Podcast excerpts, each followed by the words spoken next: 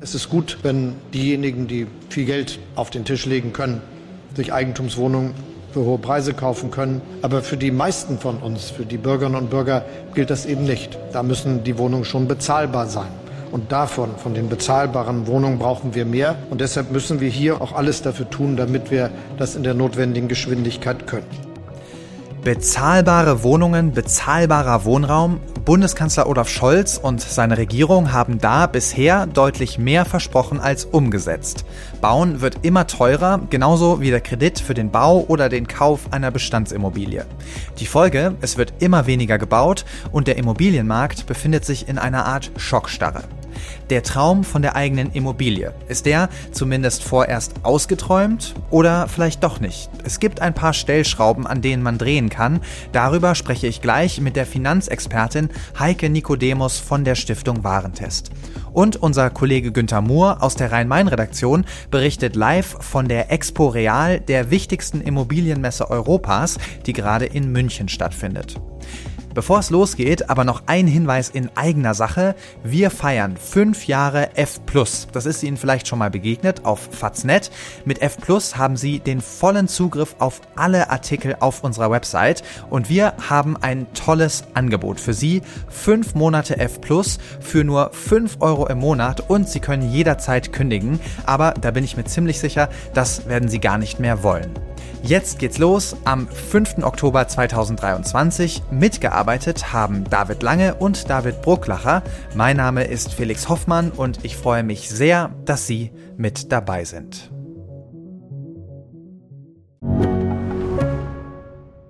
Ich bin Dr. Falk Stierkart und leite ein medizinisches Versorgungszentrum in Erlangen. Der Job als niedergelassener Arzt ist nicht unattraktiv, aber er scheitert oft schon an der Wurzel. Wenn unser Studiensystem nicht darauf ausgelegt ist, genug Ärzte in guter Qualität auszubilden, wie soll die medizinische Versorgung in Mittelfranken dann gedeckt sein? Die besondere Nähe der niedergelassenen Haus- und Fachärzte ist in Gefahr. Was die Gesundheitspolitik jetzt dringend ändern muss, erfahren Sie auf rettetdiepraxen.de. Ich bin jetzt verbunden mit meinem Kollegen Günther Mohr aus der Rhein-Main-Redaktion, wo er auch viel über Immobilien berichtet. Und in diesem Sinne ist er gerade auch unterwegs auf der Expo Real in München, einer der wichtigsten Immobilienmessen Europas. Hallo, Herr Mohr. Hallo aus München. Herr Mohr, aus der Baubranche gab es ja zuletzt gefühlt eine Hiobsbotschaft nach der anderen. Wie ist denn die Stimmung vor Ort? Ja, die Stimmung vor Ort hier auf der Messe ist natürlich entsprechend angespannt, weil es hier weniger über Projekte gesprochen wird, die realisiert werden, sondern eher über Projekte, die nicht realisiert werden. Viele Wohnungsunternehmen schieben ihre Investitionen auf, bauen äh, in nächster Zeit keine neuen Wohnungen. Es sind auch viele Architekten hier, die jetzt keine neuen Aufträge für Neubauten bekommen und äh, alle hoffen jetzt auf Signale, wie es wieder besser werden könnte. Ja, in der Immobilienbranche hat sich der Wind also gedreht. Was sind denn die Hauptgründe für die schlechte Stimmung? Warum wird nicht gebaut? Warum gibt es keine neuen Projekte? Der Hauptgrund sind die äh, in sehr starker Geschwindigkeit zuletzt gestiegenen Zinsen. Wir hatten ja viele Jahre, wo wir ein sehr niedriges Zinsniveau hatten, was die Baubranche beflügelt hat. Es ist also viel gebaut worden. Die Bauprojekte waren rentabel, die Finanzierungskosten waren gering. Und diese Zinsen sind so stark gestiegen und so schnell gestiegen, vor allem, wie sich das kaum jemand vorstellen konnte. Und diese Finanzierungskosten bereiten den Unternehmen große Probleme.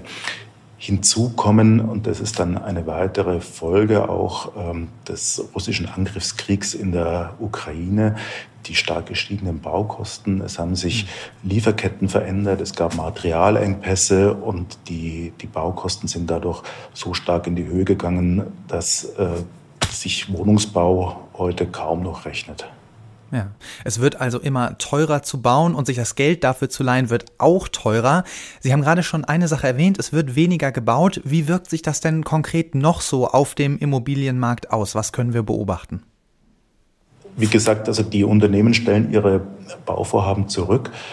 Ähm, ein Beispiel jetzt äh, zum, vom, der Frankfurter Wohnungsbaugesellschaft ABG Holding. Das ist die städtische Wohnungsbaugesellschaft, deren Auftrag es ja ist, möglichst viele äh, bezahlbare Wohnungen zu errichten.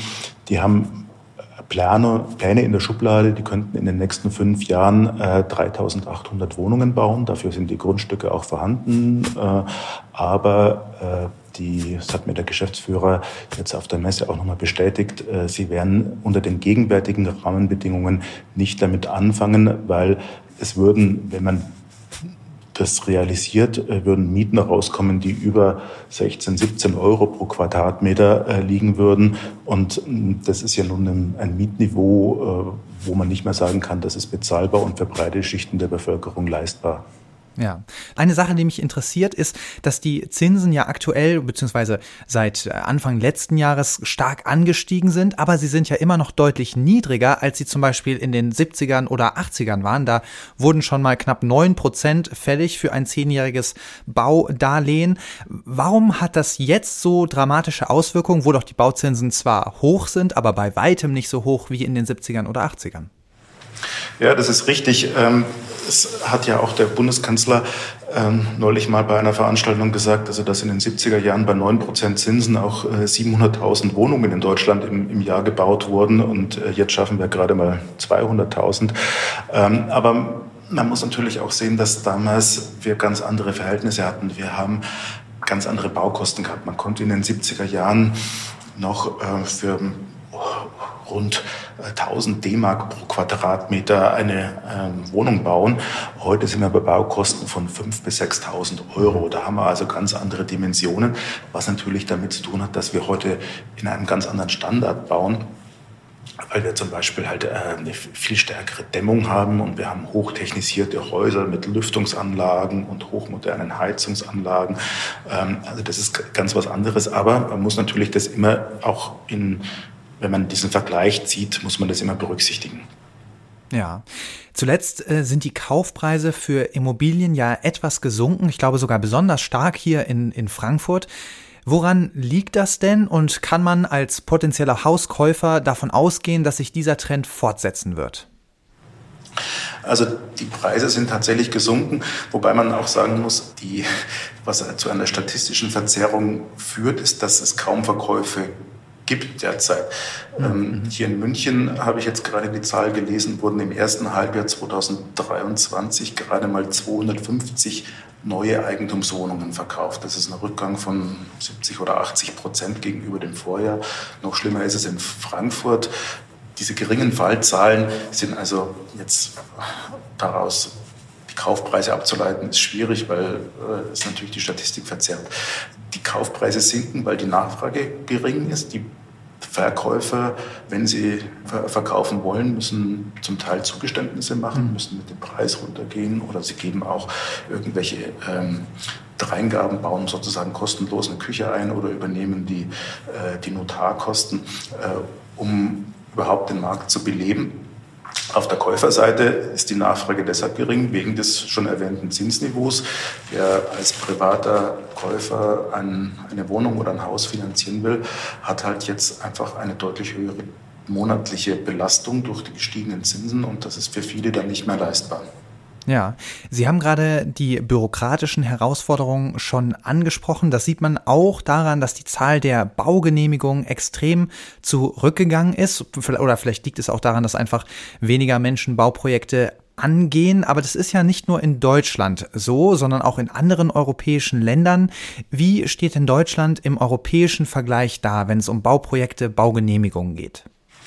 Ja, da gibt es jetzt gerade eine ganz aktuelle Statistik, die diesen Tagen veröffentlicht wurde. Die bezieht sich allerdings auf das erste Quartal 2023. Neuere Zahlen liegen noch nicht für ganz Europa vor. Aber im Durchschnitt aller EU-Länder äh, haben wir einen Rückgang bei den Baugenehmigungen äh, in diesen ersten drei Monaten des Jahres um rund 25 Prozent. In Deutschland sind wir da ist der Rückgang überdurchschnittlich groß. Da sind wir äh, bei über 30 Prozent. Also das heißt, äh, wir stehen im europaweiten Vergleich auch noch schlechter da. Wobei ähm, es gibt so Nord-Süd-Gefälle. Die skandinavischen Länder haben da einen besonders hohen Rückgang mit über 50 Prozent, während es in Südeuropa, also in Spanien, Italien, Portugal äh, noch ganz gut aussieht. Auch in der Politik ist der Mangel an Wohnraum ja lange ein Thema. Im Koalitionsvertrag, da steht es schwarz auf weiß, die Ampelkoalition will jedes Jahr eigentlich 400.000 neue Wohnungen bauen, davon 100.000 Sozialwohnungen. Wir haben gerade über Baugenehmigungen gesprochen. Sie haben es gesagt, Deutschland steht schlecht da im europäischen Vergleich. Das Ziel 400.000 neue Wohnungen rückt also in immer weitere Ferne. Wie will die Bundesregierung das ändern? Ja, es gab ja vor kurzem diesen sogenannten Wohnungsgipfel äh, groß angekündigt äh, im Kanzleramt, zu dem der Bundeskanzler eingeladen hat. Und ähm, da ist ja dann auch ein Maßnahmenkatalog veröffentlicht worden, wie die Bundesregierung hier gegensteuern wird. Und diese 14 Punkte, die da genannt werden, die kommen in der Branche ganz unterschiedlich an. Äh, also manche Maßnahmen, die werden durchaus begrüßt.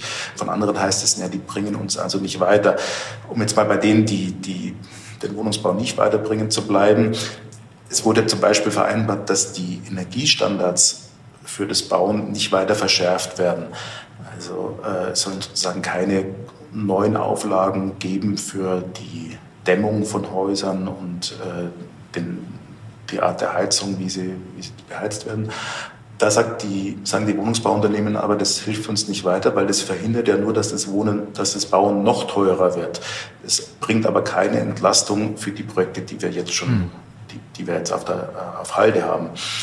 Eine andere Maßnahme ist, ähm, es gibt verbesserte Abschreibungsmöglichkeiten, äh, also Steuervorteile für den Wohnungsbau, von dem sich die Bundesregierung äh, sehr viel verspricht. Da sagen jetzt die großen öffentlichen Wohnungsbauunternehmen, das bringt uns gar nichts, weil wir zahlen sowieso kaum Steuern. Das bringt also ein Steuervorteil bringt uns nichts, ist keine Entlastung. Es gibt eine Hoffnung, ähm, dass es für private äh, Investoren interessanter wird, jetzt in Mietwohnungen zu investieren. Also das wäre jetzt dann nicht sozusagen jemand, der ähm, ein, ein, ein Unternehmen, das jetzt 200 äh, einen, einen Wohnblock mit 200 Mietwohnungen kauft, sondern ähm, vielleicht der private Anleger, der ein, zwei Wohnungen in einem, in einem äh, Mehrfamilienhaus kauft und die dann vermietet, der könnte dann äh, am ehesten von diesen Steuervorteilen profitieren ist die Hoffnung der Branche. Ja, Sie haben gesagt, 14 Punkte wurden da verabschiedet. Clara Geiwitz, die Bundesbauministerin von der SPD, die ist ja auch unterwegs auf der Expo Real in München.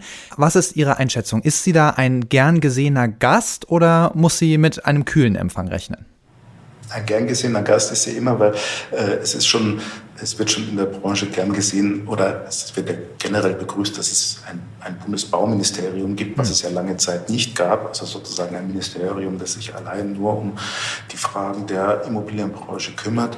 Insofern ist sie immer gern gesehener Gast, aber die Lösungen, die sie anbietet, die äh, werden nicht immer als besonders hilfreich empfunden. Ja, mich würde interessieren, also ein Ansatz, der da immer wieder diskutiert wird und gefordert wird, ist ja eine günstigere Grunderwerbssteuer. Die wird ja allerdings, wenn ich das richtig weiß, von den Ländern festgelegt, nicht vom Bund. Wie viel Einfluss hat denn die Bundesregierung überhaupt? Weil sozusagen die Bauwirtschaft und diese ganzen Genehmigungen, das ist ja oft was, was auf Länderebene oder sogar auf kommunaler Ebene entschieden wird. Das ist, das ist richtig. Das, die Grunderwerbsteuer ist so ein, so, ein, so ein, Beispiel dafür. Die, die Länder äh, legen die selbst fest und ähm, das ist vor 15 hm, Jahren ungefähr ähm, ist es den Ländern freigestellt worden, die Höhe festzulegen der Grunderwerbsteuer. Die war bis dahin einheitlich bundesweit bei dreieinhalb Prozent und äh, die Länder haben dann diese Chance genutzt und haben zum Teil kräftig die Steuern erhöht. In Hessen liegt sie zum Beispiel bei sechs Prozent während sie in Bayern bei dreieinhalb Prozent geblieben ist. Also da gibt es auch äh, einen erheblichen Unterschied zwischen, zwischen den Ländern. Und das macht natürlich erheblich was aus, wenn ich ähm, ein ein, äh, eine Wohnung für, für 400.000 Euro zum Beispiel kaufe, ähm, dann macht das allein 24.000 äh, Euro Grunderwerbsteuer aus. Und das äh, muss ich erst mal selbst aufbringen. Das ist auch ein Betrag, den die Banken normalerweise nicht in die Finanzierungssumme einrechnen. Die muss ich aus Eigenkapital aufbringen als Käufer. Insofern ja. ist, wäre das schon eine Stellschraube, wenn, wenn es hier Erleichterungen gäbe. Aber die Länder haben natürlich noch andere Möglichkeiten, da einzugreifen. Ich habe hier mit äh, vielen Projektentwicklern gesprochen, die bundesweit aktiv sind und die gerne äh, auch so was ja auch so ein Ziel ist der, der, der Bundesregierung, stärker in serielle Bauen einsteigen würden, also serielles Bauen, weil das kostengünstiger ist und ich kann sozusagen, wenn ich einmal einen Gebäudetyp entwickelt habe, kann ich den in großem Maßstab an verschiedenen Standorten umsetzen. Da stehen aber die, die verschiedenen Bauordnungen der Länder entgegen weil es in jedem Bundesland äh, für verschiedene Fragen wie den Brandschutz zum Beispiel unterschiedliche Vorschriften gibt. In einem Land muss der äh, Fluchtweg breiter sein als im anderen und das heißt, ich kann dieses, diesen seriell entwickelten Gebäudetyp nicht überall eins zu eins umsetzen. Ja. Es ist ja ein e-, extrem komplexer Bereich, der viele Menschen einfach ganz direkt betrifft, wenn sie eine Immobilie kaufen wollen. Einer ihrer aktuellen Artikel steht aber unter der Überschrift Die guten Seiten der Immobilienkrise. Das fand ich sehr schön. Erzählen Sie doch mal, was gibt Ihnen denn Hoffnung, dass sich die Lage vielleicht etwas entspannen könnte? Also was, glaube ich, der, der wichtigste Aspekt ist, ähm, die Krise jetzt auslöst, ist, dass sich diese Übertreibungen bei den Immobilienpreisen, dass sich die in gewisser Weise normalisieren. Also wir hatten eine Situation, dass in den großen Städten, die einen großen Bevölkerung, großes Bevölkerungswachstum haben. Also da gehören äh, München, äh, Berlin, Frankfurt dazu. Äh, hatten wir eine exorbitante Steigerung der Grundstückspreise und dann natürlich auch der Verkaufspreise für, für Eigentumswohnungen und äh, indirekt dann natürlich auch der Mieten. Und diese, diese extremen äh, Ausschläge, die ähm, gehen jetzt zurück. Es, sind, es, wird jetzt wieder berichtet, dass Grundstückspreise sinken. Das ist zwar ein langsamer Prozess, weil ein Verkäufer muss sich auch erstmal damit anfreunden, dass er vielleicht nicht das kriegt, was er äh, noch vor einem Jahr erwartet hat für ein, ein Grundstück oder ein, äh, eine Immobilie. Und ähm, da könnte sich eine Normalisierung, äh, könnte eine Normalisierung eintreten. Und was dann eine Folge dieser Entwicklung ist, es, es gab ein Phänomen, dass es Unternehmen gab, die hatten als Geschäftsmodell nicht irgendwas zu bauen, sondern nur mit Grundstücken zu handeln. Also Grundstücke mhm. zu kaufen und erstmal wenig damit zu machen und sie nach ein paar Jahren gewinnbringend zu verkaufen. Was nur dazu führte, dass die Grundstückspreise weiter gestiegen sind, aber es ist keine einzige Wohnung entstanden, weil da nicht gebaut worden ist. Es ist auch kein Büro entstanden oder was man sonst auf diesem Grundstück äh, möglicherweise machen könnte. Und ähm, dieses Geschäftsmodell, das, das rechnet sich jetzt nicht mehr und da ist es vielleicht ganz gut, wenn es da auch zu einer Bereinigung gibt, auch wenn es schmerzhaft sein mag im Einzelfall, weil das auch, ähm, man hat die Nachrichten in den letzten Wochen auch gehört, äh, es auch zu Insolvenzen von einzelnen Unternehmen führen kann. Ja, weniger Spekulation also und etwas Entspannung bei den Preisen auf dem Immobilienmarkt. Trotzdem bleibt die Lage angespannt. Vielen, vielen Dank, lieber Herr Mohr, für Ihre Einschätzung aus München. Gerne.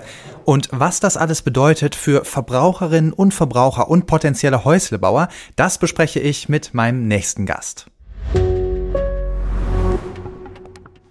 Mir zugeschaltet ist jetzt Heike Nikodemus, Finanzexpertin bei der Stiftung Warentest. Herzlich willkommen, Frau Nikodemus. Einen schönen guten Tag. Frau Nikodemus, die Bauzinsen sind so hoch wie seit zwölf Jahren nicht mehr. Wie realistisch ist denn der Traum vom neu gebauten Einfamilienhaus von der eigenen Immobilie noch? Ja, es stimmt. Die Zinsen sind seit 2022 ziemlich steil angestiegen.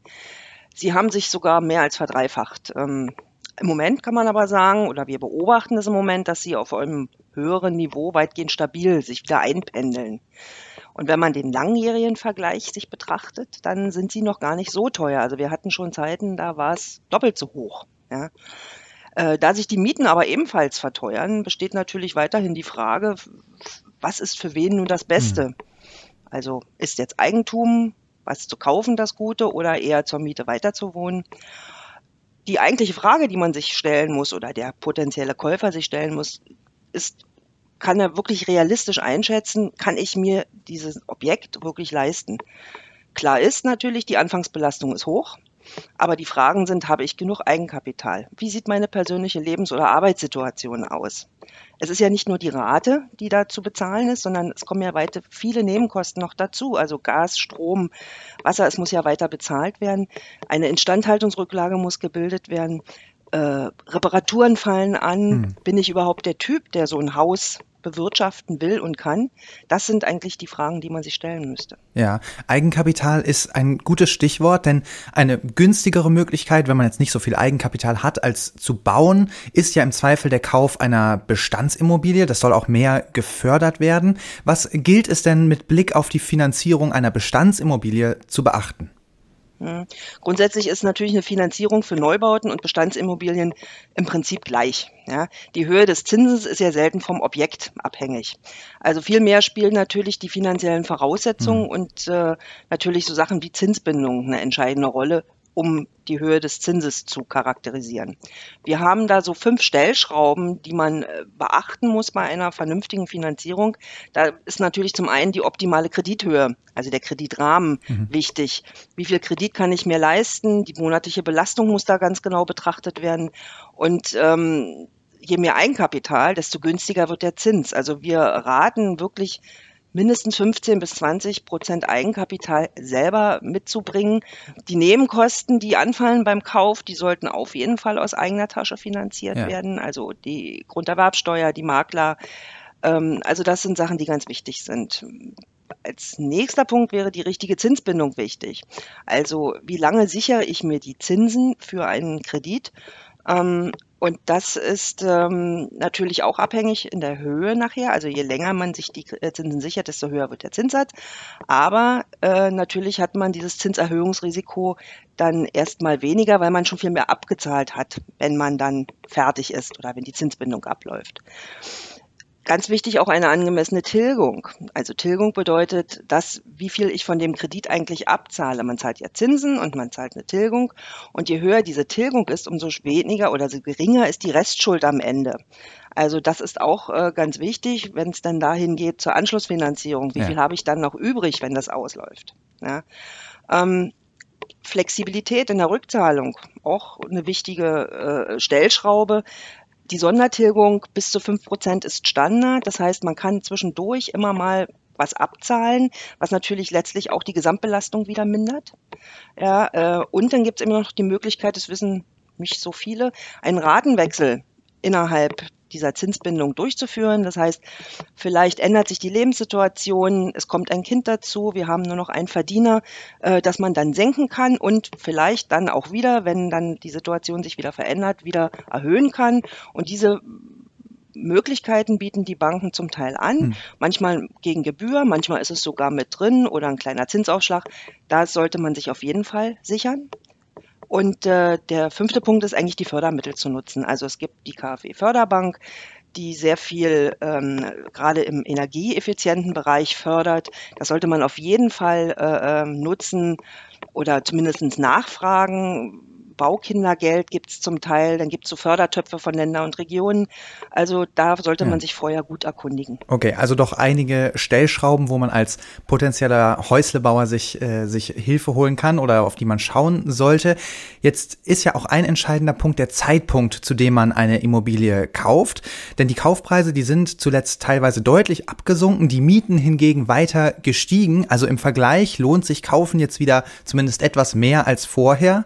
Wann ist ist denn der richtige Zeitpunkt gekommen, um aus der Mietwohnung in die eigenen vier Wände zu ziehen? Was gibt es da eine Faustregel oder was, woran man sich ja irgendwie orientieren kann? Da kann man eigentlich nur platt sagen, wenn die persönlichen Voraussetzungen stimmen. Mhm. Der Job stimmt, die Familienplanung, also alle Sachen, die wichtig sind, um eine langfristige Finanzierung aufrechtzuerhalten. Das ist eigentlich das Entscheidende. Und natürlich, wenn das passende Objekt gefunden ist. Ja, also man sollte natürlich vielleicht schon ein bisschen suchen, gerade bei einer Immobilie, wie der Name schon sagt, ist es ja so, dass man nicht einfach wieder verkauft oder wieder dann woanders hinzieht. Also wenn man oft umziehen muss, auch vielleicht beruflich bedingt, dann ist das vielleicht nicht das Richtige. Und dann muss man gucken, ist das Objekt passend? Ist es in der Stadt? Ist es auf dem Land? Brauche ich weiß ich nicht, zum Beispiel Internetversorgung, mhm. eine vernünftige. Also das sind ja alles Sachen, die viel mehr wichtig sind. Ähm, und da kann man eben den Zeitpunkt nicht so genau lokalisieren, sondern kann nur sagen, okay, jetzt habe ich das passende äh, Objekt und ich habe die persönlichen Voraussetzungen stimmen. Ja, jetzt äh, gibt es ja wenig Anzeichen dafür, dass die Situation sich wirklich entspannen wird auf dem Immobilienmarkt. Also wenn man sich zum Beispiel mal anschaut, wie die Zahl der Baugenehmigungen gerade aussieht, das ist ja äh, frappierend. Ist es also besser, jetzt in den sauren Apfel zu beißen und zu kaufen, als abzuwarten? Oder lohnt es sich vielleicht doch auf weiter sinkende Kaufpreise und perspektivisch ja vielleicht wieder niedrigere Zinsen zu setzen? Hm. Also eine Voraussage ist natürlich sehr schwer. Wie sich die Zinse, Zinsen oder die Preise jeweils entwickeln, ist natürlich eine Frage der Kristallkugel. Aber die Immobilienpreise entwickeln sich momentan leicht nach unten, muss man, sieht man im Moment. Vor allem aber dort, wo sie vorher sehr, sehr hoch waren, also in den Städten. Auf dem Land sah das ja immer schon ein bisschen anders aus. Da bleiben sie eigentlich weitgehend stabil. Ähm, der Zins muss man leider erkennen, bleibt offensichtlich auf einem höheren Niveau. Anzeichen, dass er frappierend sinkt, sind derzeit nicht zu erkennen. Hm. Wenn alles andere passt, dann würde, würden wir eher sagen, das nicht abzuwarten, sondern dann zuzuschlagen. Ja. Die hohen Zinsen, die Sie gerade auch erwähnt haben, die treffen ja auch viele Menschen, deren bisheriger Kredit ausläuft und die jetzt zu deutlich schlechteren Konditionen als noch vor ein paar Jahren refinanzieren müssen. Und die stehen ja oft vor einem ziemlichen Problem jetzt. Welche Möglichkeiten haben denn diese Leute? Na, im Prinzip wenige, wenn es jetzt ausläuft und sie vorher ja, eine hohe Finanzierung hatten und eben noch ein hoher Restbetrag besteht. Ja. Die Anschlussfinanzierung ähm, ist ja für die meisten Finanzierungen notwendig. Und hoffentlich haben sich die Menschen, wo es jetzt ausläuft, ein niedrigen Zinsniveau, lange Zinsbindungen damals gewählt. So, jetzt ist es natürlich so, jetzt müssen wir reagieren, jetzt muss man handeln, so viel wie möglich Eigenkapital jetzt vor dem nächsten Anschlusskredit zu nutzen. Also Gibt es eventuell frei werdende Lebensversicherung oder habe ich einen Bausparvertrag, den ich irgendwie nutzen kann? Denn hier auch gilt genau wie bei einer Erstfinanzierung, je mehr Eigenkapital man hat, desto niedriger wird der Zins. Ja. Meistens ist es ja so, dass nach Ablauf der ersten Zinsbindung die Summe nicht mehr ganz so hoch ist. Dann wäre es natürlich sehr sinnvoll, um alles weitere zu umgehen und eine Sicherheit zu haben, dann jetzt als Anschlusskredit ein Volltilgerdarlehen zu wählen. Da hat man wirklich Ruhe bis zum Schluss. Das heißt, es sind jetzt bis zum Ende, bis zur letzten Rate, ist es alles festgelegt und da kann der Zins sich entwickeln, wie er will.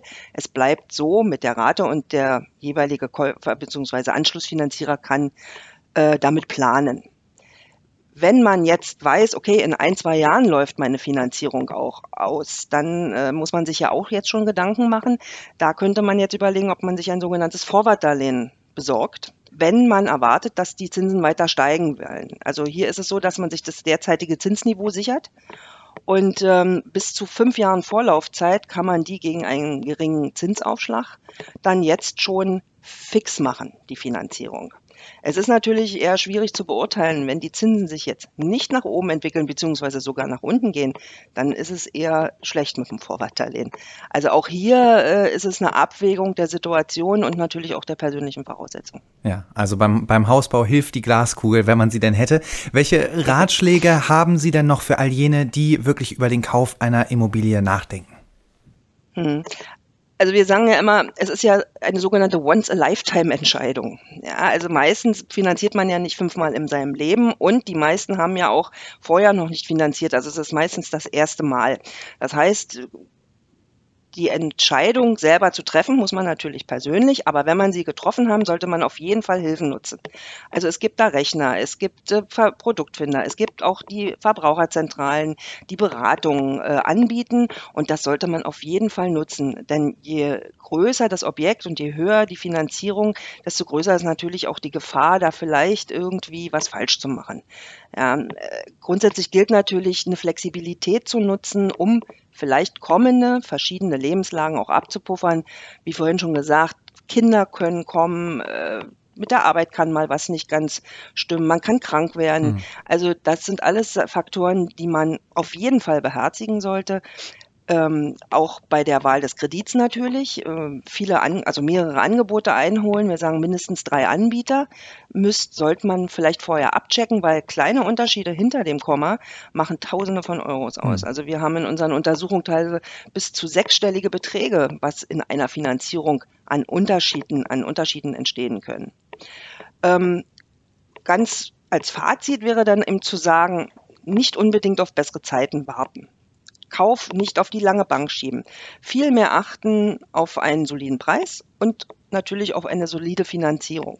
Ja, der Preisverfall im Moment, wenn bei, bei Immobilien zu betrachten ist, kann im nächsten Jahr schon wieder gestoppt sein. Also ja, der Zinsanstieg ist dann auch verdaut. Die Zinsen werden auf jeden Fall nicht so schnell sinken. Hm. Das ist nicht abzusehen. Ähm, ja, Wohnungen und Häuser bleiben vor allen Dingen in Städten Mangelwaren. Die Baukosten werden auch nicht fallen. Also es ist so, dass wir raten, nicht um jeden Preis zu kaufen und vielleicht, so banal es auch klingt, erst wieder sparen, um sich Einkauf zu realisieren. Ja, eine große Entscheidung, die wohl überlegt sein will. Vielen, vielen Dank, liebe Frau Nikodemus, für Ihre Zeit und Ihren Rat. Sehr gerne.